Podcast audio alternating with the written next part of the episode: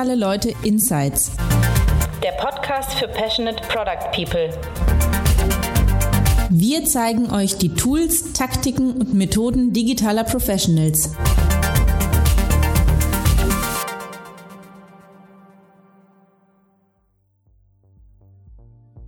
Hi, everyone, and welcome to another episode of the Digitale Leute podcast uh, with your host, Tim Herwig, which is me, and I'm your host for the product track of this podcast. So, in case you're wondering, first of all, why my voice is so different, it's uh, not the result of irresponsible drinking, but a natural cold I'm battling.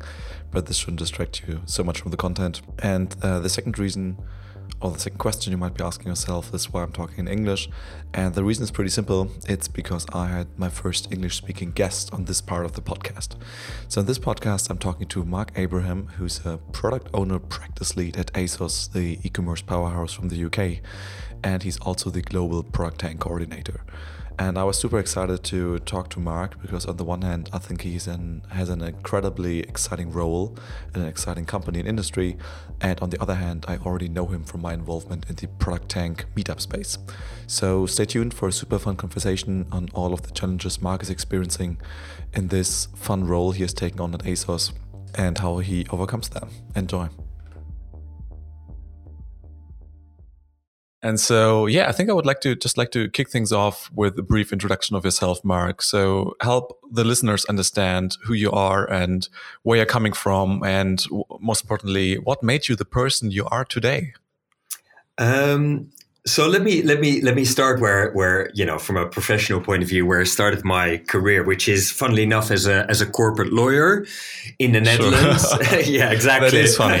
that is, is funny. You can laugh. You can feel sorry for me. Um, absolutely. So people say, "Really? Did, is that where you started your professional career?" And the answer is yes. Uh, so I'm, I'm from Amsterdam. I'm from the Netherlands.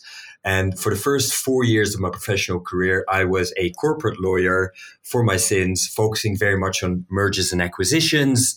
Um, and I've been on a quite a journey, as you can imagine, since to yeah. eventually end up as a product manager, which I've been doing for the last eight years or so. Well, and, and and and you know and, and what makes you the person that you are today that's almost feels like a quite existential question but i think uh, the, the, the key thing i learned particularly funnily enough after i uh, paused being a corporate lawyer initially to just do a one year uh, mba here in in the uk and then from there i started that kind of you know I know it's a bit of a cliche, but that lifelong learning, right? Suddenly I'm doing yeah. this I'm doing this MBA, everything, but everything, trust me, on the course was new to me from marketing to HR to supply chain. And I'd like to think that I haven't lost that kind of desire to, to, to learn, to make mistakes, to try things. Uh, and that's, you know, I'd like to think that's a core part of who I am today and hopefully who I'll be in, let's say, 10 years from now. Yeah, certainly. So, um, that being said, so where what what currently what keeps you busy currently throughout the day in terms of professional uh, day job placements uh, experiences? Yeah, there's there's um, I think from a from a from a day job, you know, there's two things that have been my focus uh, for the last well. Well, one thing definitely for the last five years or so, which is being part of the Mind the Product uh, setup, focusing very much on product tanks. So if you're not, if your listeners not familiar with Mind the Product, it's a, it's a global community buy-in for product people, and we organize a wide range of activities from conferences to local meetups, and those local meetups, which are very much ran by local product people, are called product tanks. And for the last five years or so, I've been acting as a um, global coordinator of those product tanks. I know that sounds like a very grand title, but that means I work I work very closely with local product tank organizers on you know helping them organize meetups for their communities. And that's, you know, you could say that's part of my day job, but that's actually more on top of my day job, if you like, because uh, it's a side hustle. My side hustle. I like that. I like that a lot. I, I like definitely a side hustle because by day I'm, uh, I'm, uh, a product ownership practice lead uh, at ASOS. Uh, again, if your listeners are not familiar with ASOS, it's it's it's it's a global e-commerce site. We've got our HQ here in London, in the UK, and I joined about six months ago as their product ownership practice lead. And what that basically means is that we've got about thirty product owners, uh, and I work wow. very closely. Um, with with those product owners here at ASOS in establishing product ownership because it's a relatively new practice within ASOS, uh, right. not as well established as let's say uh, user experience or engineering.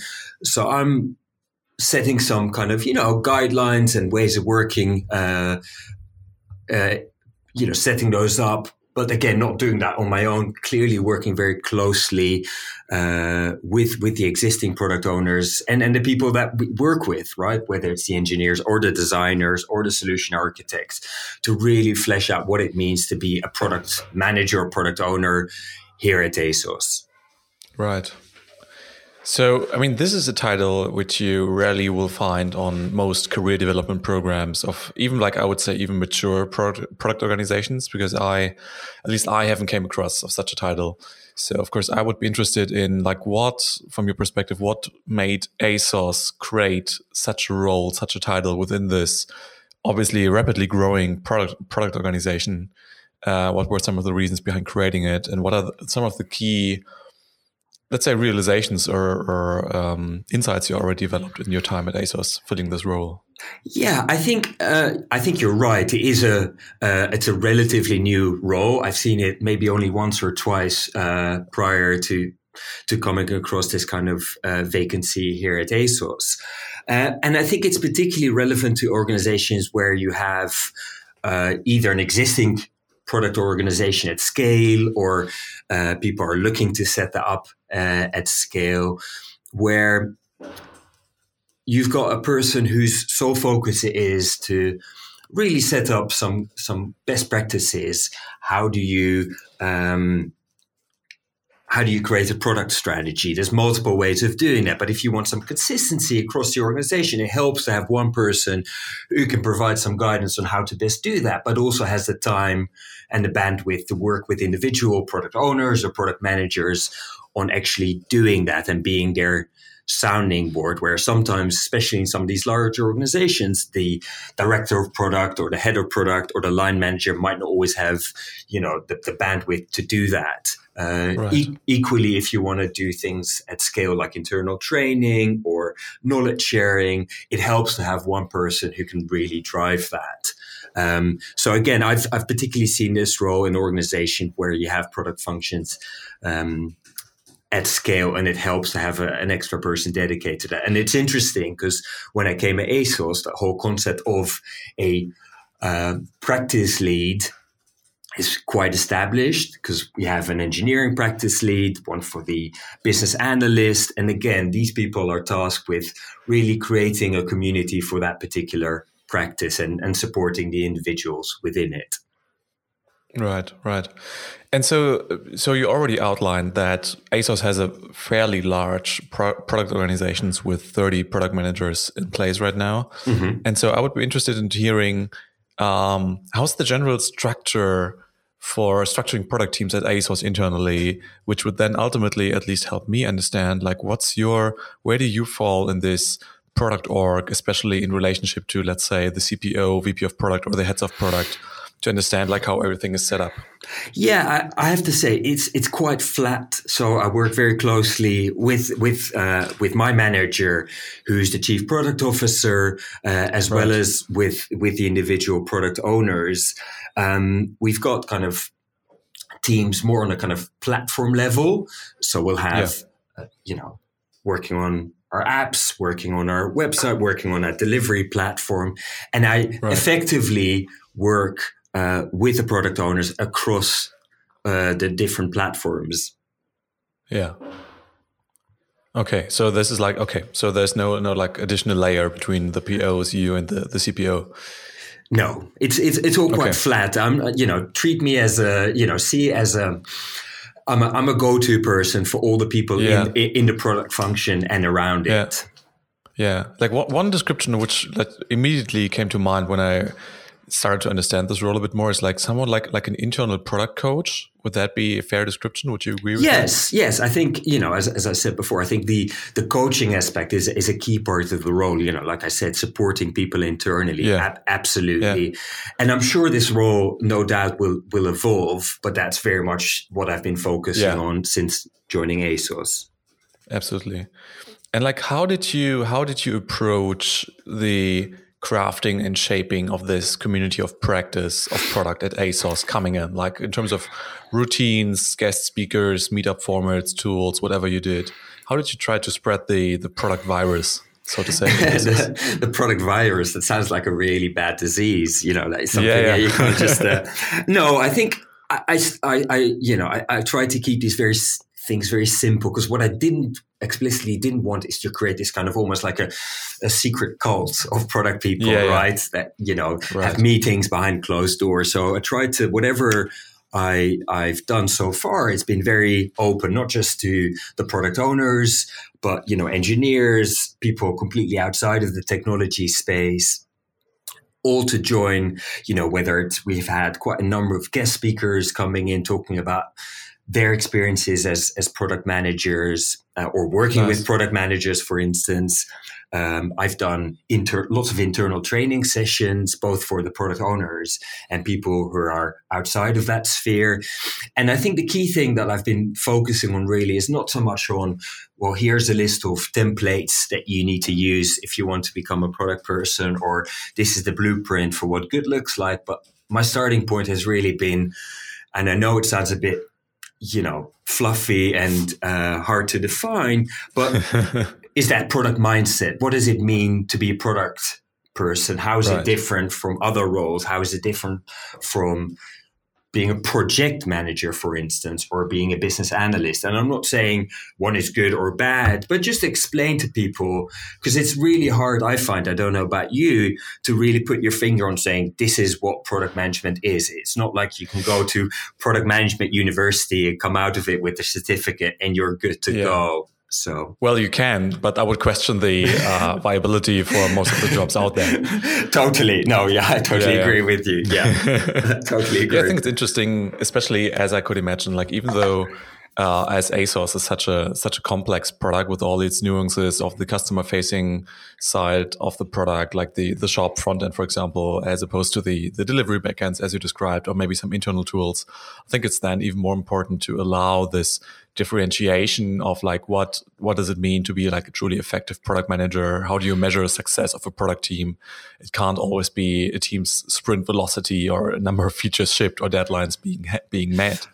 Uh, i think you probably have to come up with some different like really success evaluations and from my perspective i would be curious like how to like also boost the confidence of especially someone getting new being fairly new to product management and feeling like, look, am I doing a good job?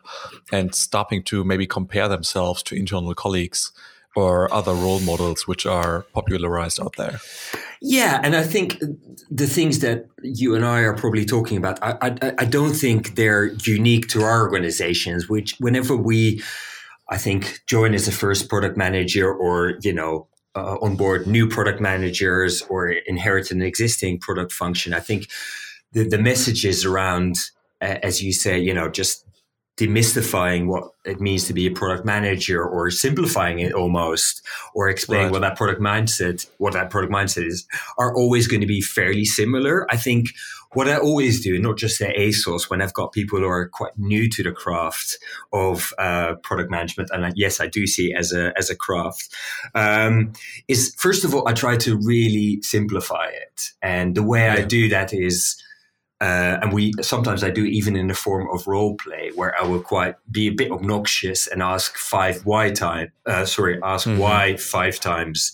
And I say you know when people I, I see people who I'm doing a role play with getting a bit annoyed with me I say well that's the essence of product management. It's you know being in the right position at the right time asking the right questions to the right people about the right. problems to solve. And for me and I, I know that sounds super simple, but that is very much the essence of being a good product person, having that curiosity, always wanting to know why, wanting to think, understand the problem first before you even start thinking about solutions. And that right. in itself, I appreciate is is a mind shift for some people, right? Some people I've Certainly. worked with previously, they're very focused on executing a particular solution that might have already been suggested by someone else and they're very focused and do a great job of getting that solution across the line and getting in the hands of the customer for me there's a lot more to product management where it's about you know thinking about why is this even the right problem to solve what's the impact of right. that problem on the customer yeah. Um, yeah. so that's typically where i start with people who are completely new to that product mindset yeah that makes sense. And I think at the same time, I think it's also important to balance all these different traits. So I totally agree that this curiosity and questioning the reasoning behind shipping or building a certain feature are extremely important. At the same time, I believe that one of the core responsibilities of a product manager is also to to basically make progress, right? Whether it's in terms of learnings or moving metrics. And sometimes part of that is just to execute like with a, in a very focused manner on a specific feature and not forgetting about that that executing and building stuff is also part of the job. I think it's some, something which is easy to fall into uh, sort of like a trap of like never executing anything and not getting anything done and not and missing basically this missing the path of okay now it's really time to execute things and focus on that for for a moment. No and i think uh, i think you're 100% right. And just to be clear it's you know it's definitely something i talk about. I, I like i said i try to demystify that role of a product manager because uh, i have met product people before. I don't know about you who think that um, their sole responsibility is to come up with a with an with a good idea or to identify the problem and the solution and leave the actual yeah. ex- execution delivery um, to someone else or to other teams. And to me, that sounds a bit alien. For me, it's really an end to end journey that never stops. Where you know you start with the why but you focus just yeah. as much on the execution and then you go again right you're only as good as as as the product or the value that you've actually tangibly delivered to the customer so totally agree there Absolutely. I think I think what's an interesting theme, and I don't know how oftentimes you have encountered that, is but fairly recently, I started to see more and more companies. I started to work with more and more companies which have sort of separate the responsibility of delivery and discovery even between teams. So they have dedicated discovery mm. teams, but they also have dedicated delivery teams. And I, I mean, I sort of get the idea, but I think it's just um, if you just start to talk to them about handoffs and making sure that those delivery or those discovery outcomes are really translated into the right product, the overhead there is just so big. And oftentimes the main motivation for splitting those teams is to say like, the the delivery team has to be super focused on like constantly increasing the velocity and churning out features. We don't want to bother or distract them um, with doing discovery work, which is I think it's super interesting to just hear that, and understand the reasoning behind that. And then I always try to advocate for merging both responsibilities in one team and like living with this maybe short term hit this might have on the team's velocity in terms of producing features, but ultimately that it will shift towards this general, what you also mentioned, this product mindset. I think it's, it's important to hand the ownership for both aspects of the product development to one team and own it uh, completely. Yeah, and it's uh, it's it's interesting that that phenomenon, and, and like you, I've seen it in some places as well. Um, and I'm sure there's good reasons for it. I come very much, and that's very much my my view on on product management, if you like, and no doubt shaped by my own experiences and the places I've worked at, is that product management is very much a team sport. It's not just the product manager right. who's who's the single rock star, or it's not just the engineers, or it's not just the designers. It is very much a team sport where you engage with each other early and often. And um, I can imagine that as soon, you know, as, as, as you start breaking up in different teams or different, you know, you start breaking out those roles and responsibilities uh, as you say, you know, is that risk of handoffs and, and, context switching or not knowing the context necessarily because you've created right. these kind of handoffs. And uh, I'm quite the opposite. I always try to, you know, be as nimble and as collaborative as possible. And yes, if that means that you know, a team isn't just always delivering, but also spending time on discovery. I think personally, I think that's a good thing because it means that as a team, as a cross functional team, we're much more involved and understand the context of our customers and problems that we're trying to solve before we even start you know designing a, a prototype or writing lines of code. And i think that's a good thing but i i appreciate that also depends on what you expect from from that team in the first place. And that might vary right. per company. Yeah that makes lots of sense so we now talked a bit about like sort of like your your official day job at ASOS, but we only just briefly, really, I think, touched on the on your side hustle, as we called it, as the even more fancier title, being the global product team coordinator. And now, just to give people some scale, like or an understanding of the scale, it's like how much of an effort or how much people, how many people, how many things, how many product tanks are you taking care of as like a, a global coordinator talking about the product tank community? Yeah, so so just to give you a bit of brief history there. Um, so Product Tank, as as like I said, uh, a, a not for profit uh, network buying for product managers, and these meetups are free of charge. Started, and I have to rack my brains here. Started in 2010 here in London. It was just um, a few right. of us, a few of us in a pub, just talking about what it's like to be a product manager. Nothing more, more, nothing less. And and it, it's it started, you know, it's it started growing when I got on board as you know, and I started going from from product to product tank in London. You know, probably you know from the second one onwards. Uh, so I've seen the very first kind of you know scrappy meetups that we organized. But when I then formally got this kind of grand role of global product tank coordinator, I think there was only like, you know, a dozen or so kind of product tanks out there. uh, right. You know, and this was mostly from people who'd been coming to the product tank in London because they were working in London at the time, then went back to their uh, hometowns and thought, you know, we should have a product tank in our own, uh, in, in my local city. And that's how I started. And we got to the stage where, you know, we thought it'd be good to have someone like me, um, or at least the co-founders of, of, of, of Mind the Product, thought it would be good to have someone like me trying to, to, to coordinate a, a, bit more. And this was, like I said, when we had just a dozen or so. Um,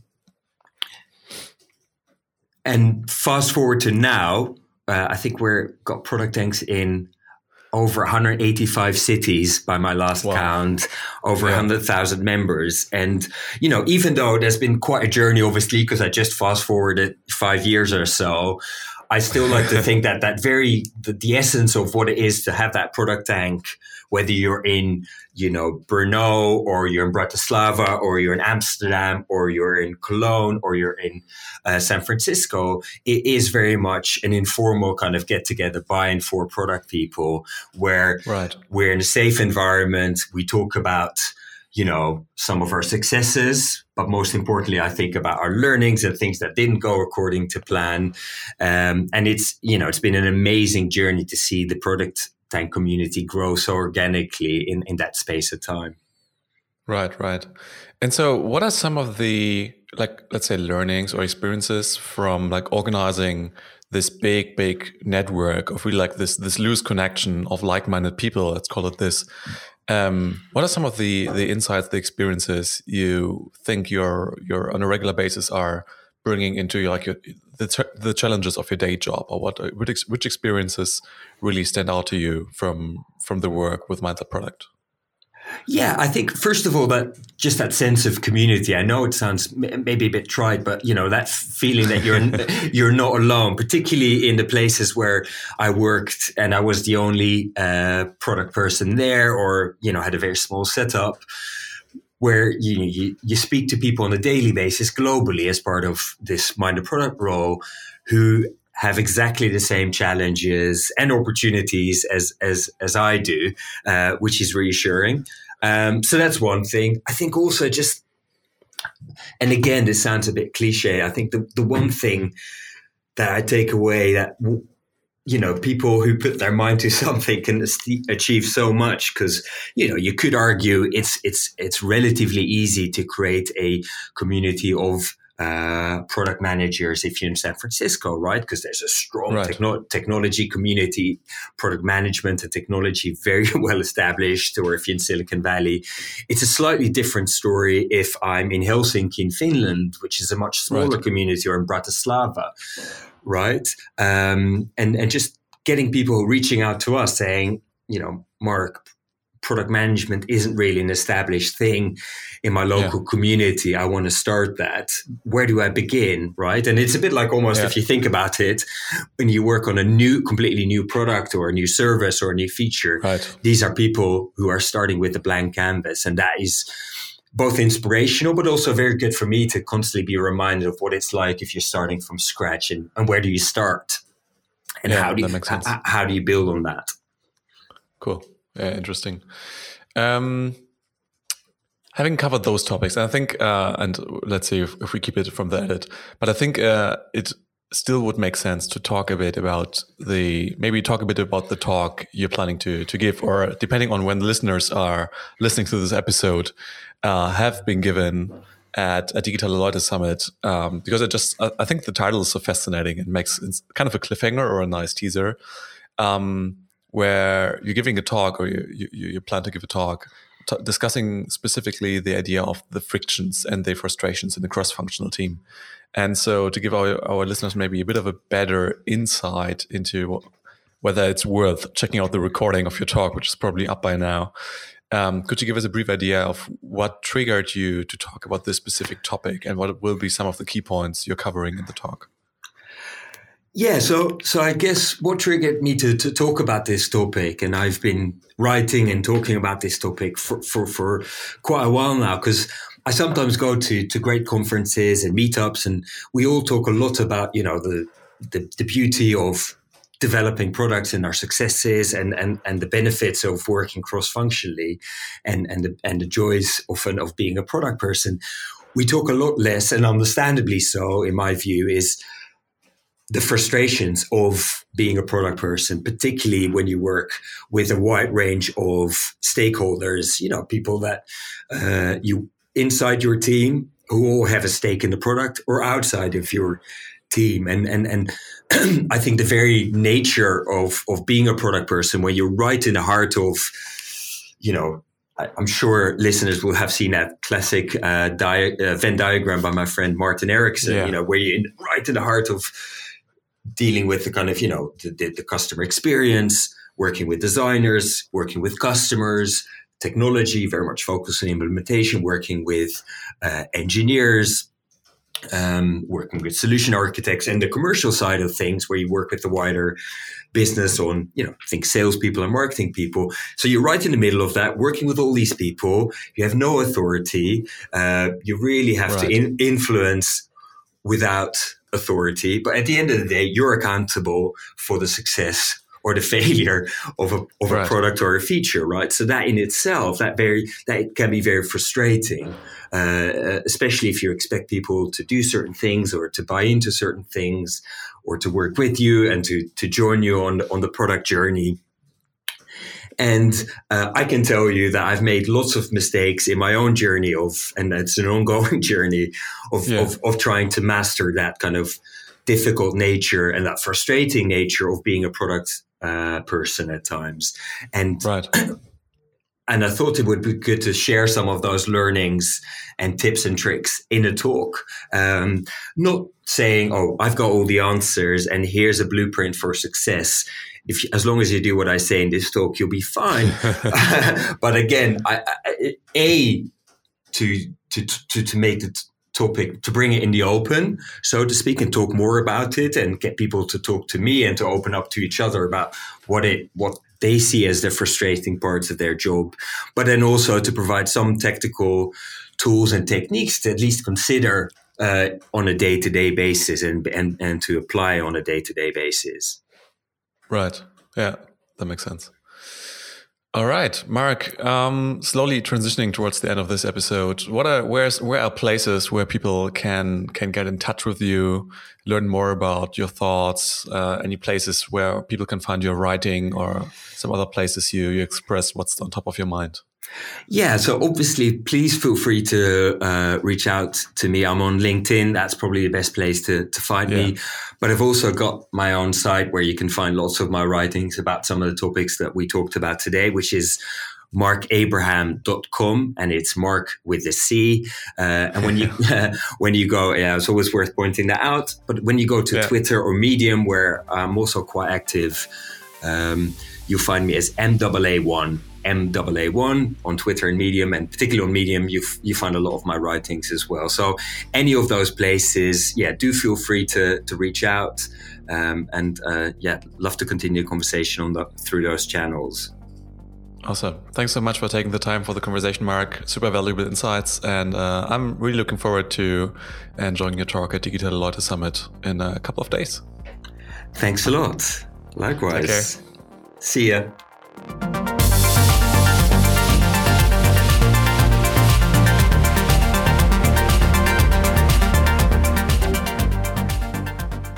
All right, that's it for today's episode. I hope you enjoyed the conversation I had with Marc as much as I did.